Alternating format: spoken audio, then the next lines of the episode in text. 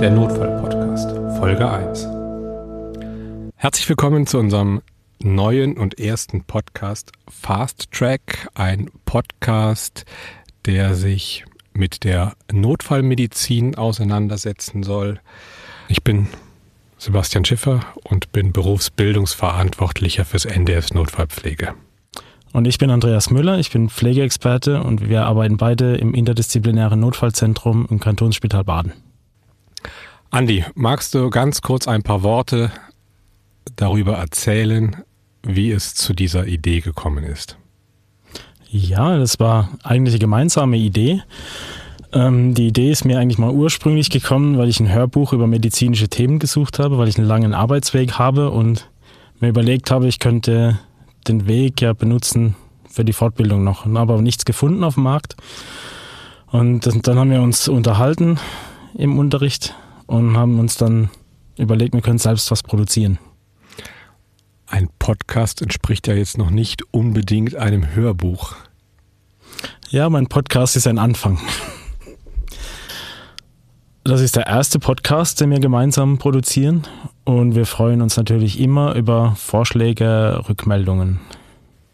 Es gab zwar bisher auch noch keine Podcasts, die wir alleine produziert haben, aber ein Grund mehr, dass wir viele Rückmeldungen von euch bekommen. ähm, Rückmeldungen könnt ihr uns geben über die Mail fasttrack@mail.ch also, dann starten wir doch direkt mit unserem ersten Thema. Dafür haben wir ein Interview mit Fabian Hartmann aufgezeichnet und es geht um die High Flow Oxygen Therapy. Fast Track, der Not Herzlich willkommen, Fabian Hartmann, Oberarzt des INZ im Kantonsspital Baden. Merci vielmals für die Einladung. Unser erster Interviewpartner für den neuen Podcast Fast Track. Wir beschäftigen uns hier mit verschiedenen, hoffentlich aktuellen Themen, die die im weitesten Sinne Notfallmedizin beschäftigen. Heute ist ein ganz großes Thema die High-Flow-Oxygen-Therapie.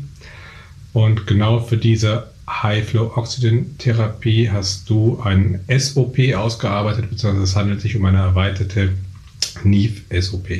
Vielleicht erstmal noch kurz zur Begriffsklärung, damit es für alle verständlich ist. Was bedeutet genau SOP?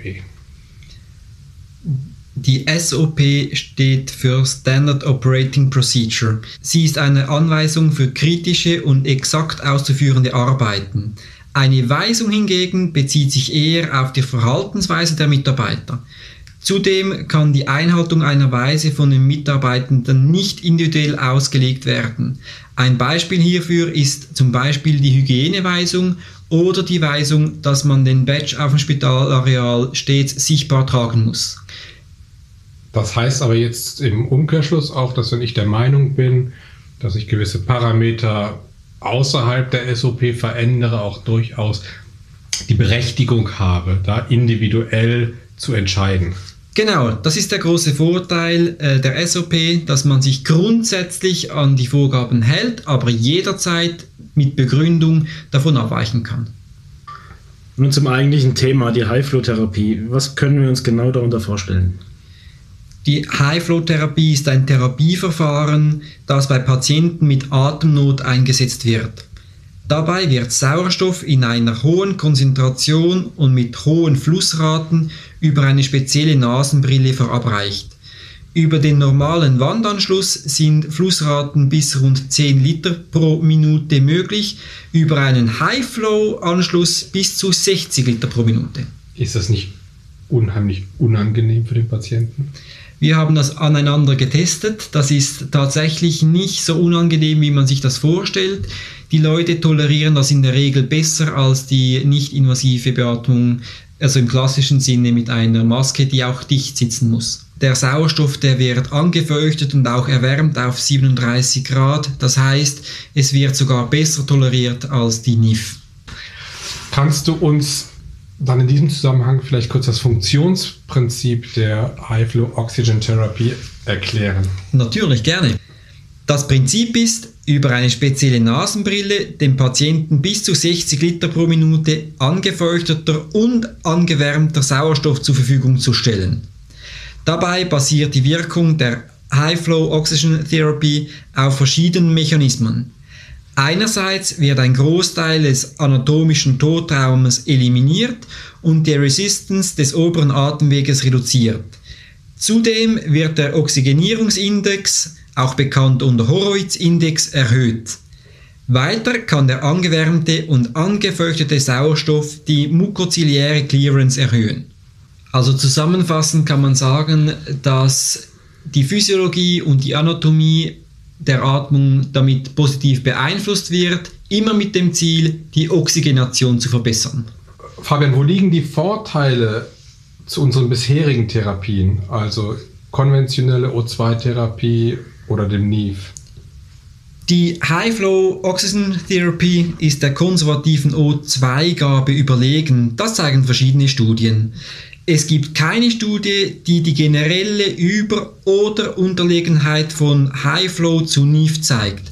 Allerdings wird die High Flow in der Regel von den Patienten als angenehmer empfunden. Zudem können sie unter der High Flow besser sprechen als unter der NIF. Bei welchen Krankheitsbildern bietet sich das High Flow denn an?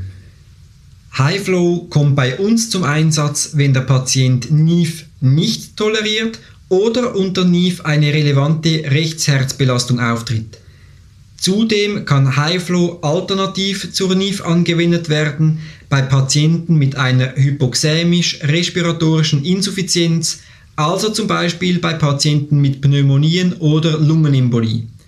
Hierbei ist aber zu beachten, dass die Materialien der Highflow um ein Vielfaches teurer sind als bei der NIF. Also das heißt, dass ich das High Flow bei Krankheitsbildern einsetzt, wie zum Beispiel Lungenembolie, wo das NIF überhaupt nicht in Frage kommt. Einerseits ähm, und andererseits zum Beispiel bei einer Intoleranz gegen die Maske, also oder einer Malcompliance. Das ist so richtig. Vor allem, wenn die Patienten weiter intensivmedizinisch betreut werden, sprich auf IMC oder auf die IPS verlegt werden, dann bietet sich HighFlow an, da die Kassette mit dem Patienten auf die nachfolgende Station mitgegeben und dort weiterverwendet werden kann. Die Primärtherapie bleibt aber das NIF bei uns. Das ist korrekt. Die Primärtherapie bleibt die NIF aus zwei Gründen. Einerseits ist die Datenlage so, dass NIF nicht unterlegen ist oder HighFlow nicht überlegen. Zum einen und zum anderen sprechen wir von einem Kostenfaktor etwa 4. Gibt es Kontraindikationen für die High-Flow-Therapie? Ja klar, grundsätzlich sind es die gleichen Kontraindikationen wie bei der NIF. Die Rechtsherzbelastung ist weniger ausgeprägt bei der High-Flow gegenüber NIF und somit fällt diese Kontraindikation weniger ins Gewicht. Wo liegen denn die Grenzen der High-Flow-Oxygen-Therapie oder was wären Abbruchkriterien? Die Abbruchkriterien sind dieselben wie bei der NIF. Dabei möchte ich vor allem nochmals erwähnen, dass die High-Flow-Therapie und auch die NIF umgehend abgebrochen werden müssten, wenn sich der klinische Zustand unter der Therapie verschlechtert, anstatt verbessert. Genaueres findet ihr in der SOP. Welche Nebenwirkungen können auftreten? Die Akzeptanz der High-Flow-Therapie ist generell sehr gut. Mit unseren verwendeten Materialien ist keine spezifische relevante Nebenwirkung zu erwarten.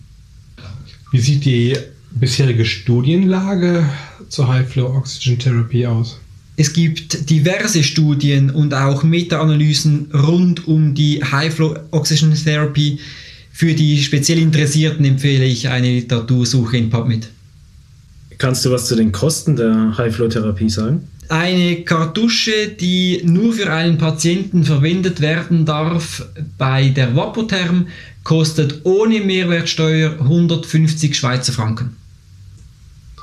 Fabian, wir haben natürlich auch noch eine Überraschungsfrage vorbereitet, die wir dir vorher nicht haben zukommen lassen. Wir sehen die Freude in deinem Gesicht.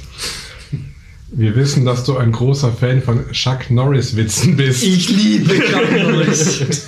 Könntest du uns vielleicht zum Abschluss noch einen Chuck Norris-Witz erzählen? Ja. Weißt du, wie puzzelt Chuck Norris?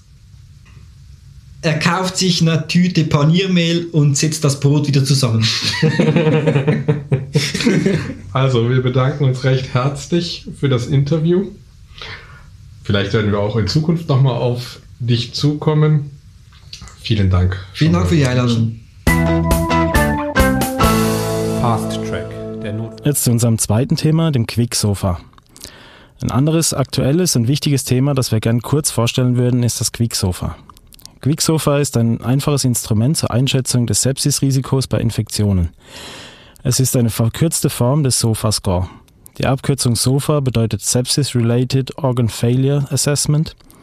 SOFA beurteilt den Sperrgrad einer Sepsis bzw. das Risiko eines Organversagens anhand der Parameter FiO2 für die Atmung, GCS für den Bewusstseinszustand, MAP für den Kreislauf, Bilirubin für die Leberfunktion, Thrombozytenzahl für die Gerinnung und Kreatinin für die Nierenfunktion. SOFA wird regelmäßig auf Intensivstationen erfasst. Für die erste Einschätzung auf der Notfallstation ist es nicht unbedingt geeignet. Dafür wird das Quick-SOFA entwickelt. Es ist sehr viel schneller und einfacher zu erfassen. Als Hilfsmittel hierfür wird nur eine Blutdruckmanschette benötigt. Beurteilt werden dabei nur die Atemfrequenz, das Bewusstsein und der systolische Blutdruck. Eine Atemfrequenz über 22, ein veränderter Bewusstseinszustand, das heißt ein GCS-Abfall, oder ein systolischer Blutdruck unter 100 mm Hg ergeben jeweils einen Punkt. Zwei oder mehr Punkte im Quicksofa zeigen ein erhöhtes Risiko einer Sepsis und damit je nach Studie eine 3 bis 14-fach erhöhte Mortalität an. Welche Bedeutung hat das Quicksofa jetzt für die Arbeit auf einer Notfallstation? Das Quicksofa ist ein sehr einfaches Instrument, das dabei helfen kann, eine beginnende Sepsis schnell zu erkennen und dementsprechend schnell behandeln zu können. Das bedeutet, man sollte bei dem Verdacht auf eine Infektion den Quicksofa-Score immer erfassen und auch dokumentieren. Bei zwei oder drei Punkten im Quicksofa handelt es sich um einen zeitkritischen Notfall, damit muss der in jedem Fall ESI2 triagiert werden.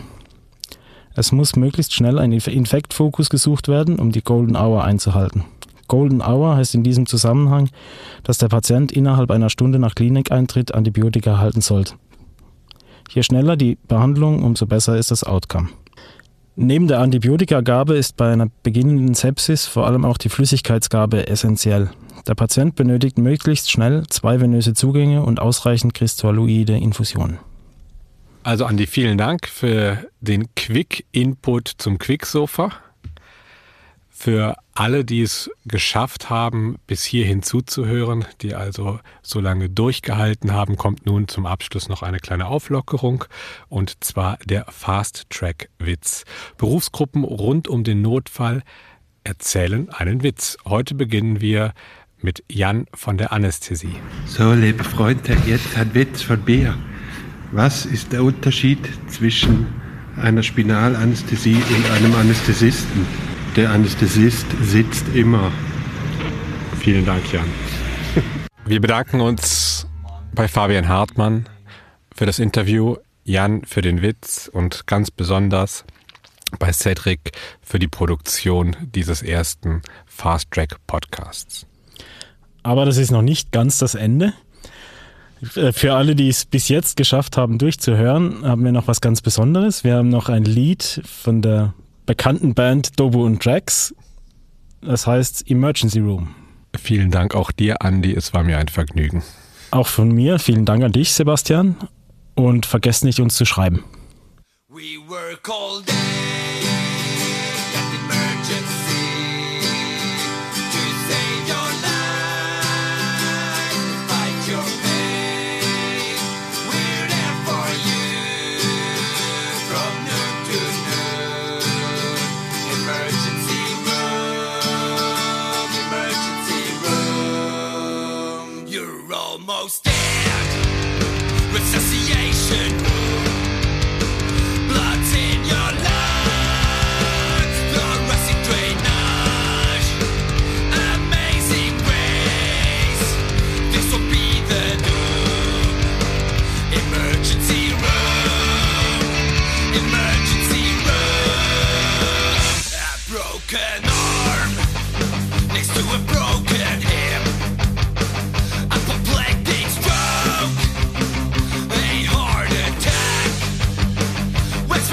yourself.